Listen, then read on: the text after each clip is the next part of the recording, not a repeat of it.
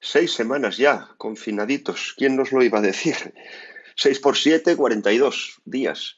Ya, fijaos, podíamos haber hecho los ejercicios espirituales de San Ignacio de Loyola si nos hubiéramos mantenido en silencio, aunque los que estáis con vuestra familia no lo tenéis nada fácil. En todo caso, ya después de 42 días algo debería haber cambiado en nuestro interior, ¿verdad? Deberíamos habernos convertido.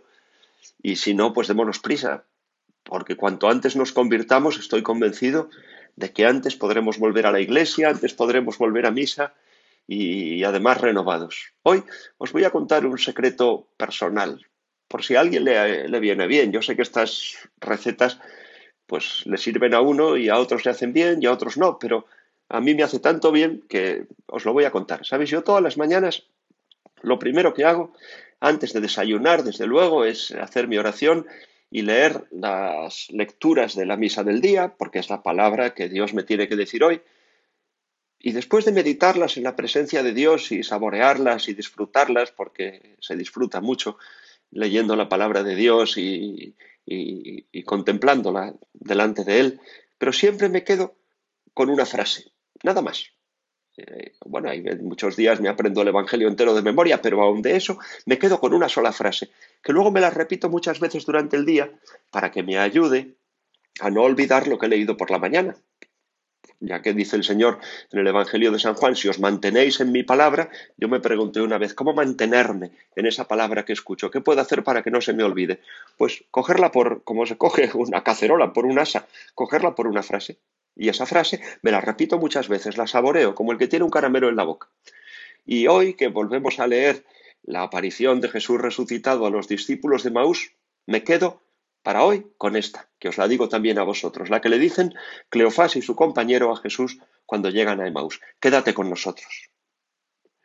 De algún modo, después de escuchar a Jesús, se habían dado cuenta que se estaba tan bien con él, que se estaba tan a gusto con él, que ya no querían perderlo de vista. Y le dicen, quédate con nosotros, que, el, que anochece, que cae la noche, que, que el día va de caída, como diciendo, si te perdemos a ti, se nos hace de noche. Nos hemos dado cuenta que tú eres la luz, que tú eres el sol, ¿verdad?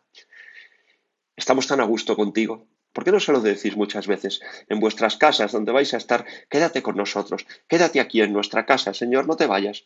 Quédate en medio de nuestra familia, quédate en medio de mis actividades, quédate cuando vamos a comer, quédate cuando vamos a ver la tele, quédate cuando vamos a descansar, quédate cuando vamos a trabajar o, cuando vamos a lo que queráis, ¿no? O a jugar juntos la familia o a pasar un rato bueno.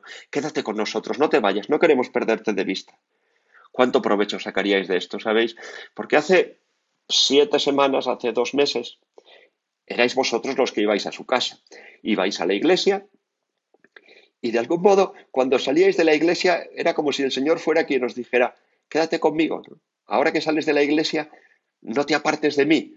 Pero parecía que muchas veces, hagamos examen de conciencia, le dijéramos al Señor, Señor, ya he estado en tu casa, ya te he visitado, ahora apártate un poco que tengo trabajo y tengo que pensar en otras cosas. ¿eh? Ya he pensado en ti, he ido a misa, he confesado, he comulgado, pero ahora mi cabeza tiene que estar en otras cosas. Tengo trabajo, tengo mi familia, tengo que hacer la compra. Ahora simplemente voy a hablar con estos tres amigos y vamos a poner verde a medio mundo. Mejor que no escuches. Date la vuelta. ¿eh? Y, y, ahora no te quedes conmigo porque voy a conducir y ya verás tú, no, prefiero que no escuches las cosas que le voy a decir a los otros conductores que se me crucen por la autopista. Y así pudierais correr el peligro de, haber llevado una doble vida. Una vida muy piadosa cuando estabais dentro del templo, cuando estabais confesando, comulgando o rezando el rosario. Y luego, sin embargo, eh, fuera de esas prácticas piadosas, llevar una vida lejos de Dios, como si Dios no existiera. Ahora lleváis seis semanas fuera del templo, lo echáis de menos. ¿Cuántas veces me lo decís en las llamadas telefónicas cuando hablo con vosotros? Eh, ¿Cómo echáis de menos la misa, la Eucaristía? Pues ahora decirle, Señor, no puedo ir yo a tu casa, ven tú a mi casa. Quédate conmigo. Y a lo mejor es el momento que aprendáis a tener presencia de Dios fuera del templo. Y ya, si durante seis semanas no lo habéis aprendido, bueno, aún nos quedan otras dos.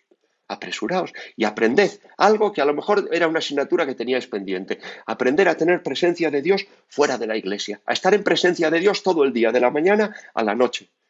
Qué maravilla sería si aprendierais esto. Y luego así, cuando volvierais a la iglesia y se volvieran a abrir las puertas de las casas y pudierais volver a los templos, a la Eucaristía, pues ya vendríais de estar con Dios para estar con Dios. De estar Dios en tu casa a estar tú en la suya. Y ya no, no perderías la presencia de Dios en todo el día. ¿Cuántos santos poblarían entonces la tierra? ¿Cómo cambiaría la tierra con un puñado de cristianos que vivieran así permanentemente en presencia de Dios? ¿Veis? Esto puede ser uno de los grandes bienes de este confinamiento cuando termine. Que la Virgen Santísima, la Madre de Jesús, lo alumbre también en vuestros hogares, para que así, cuando, cuando volváis a su casa, también lo tengáis en la vuestra y ya en vuestra vida, a lo largo de vuestro día y de vuestras horas, no os separéis de su Hijo Jesús ni por un momento.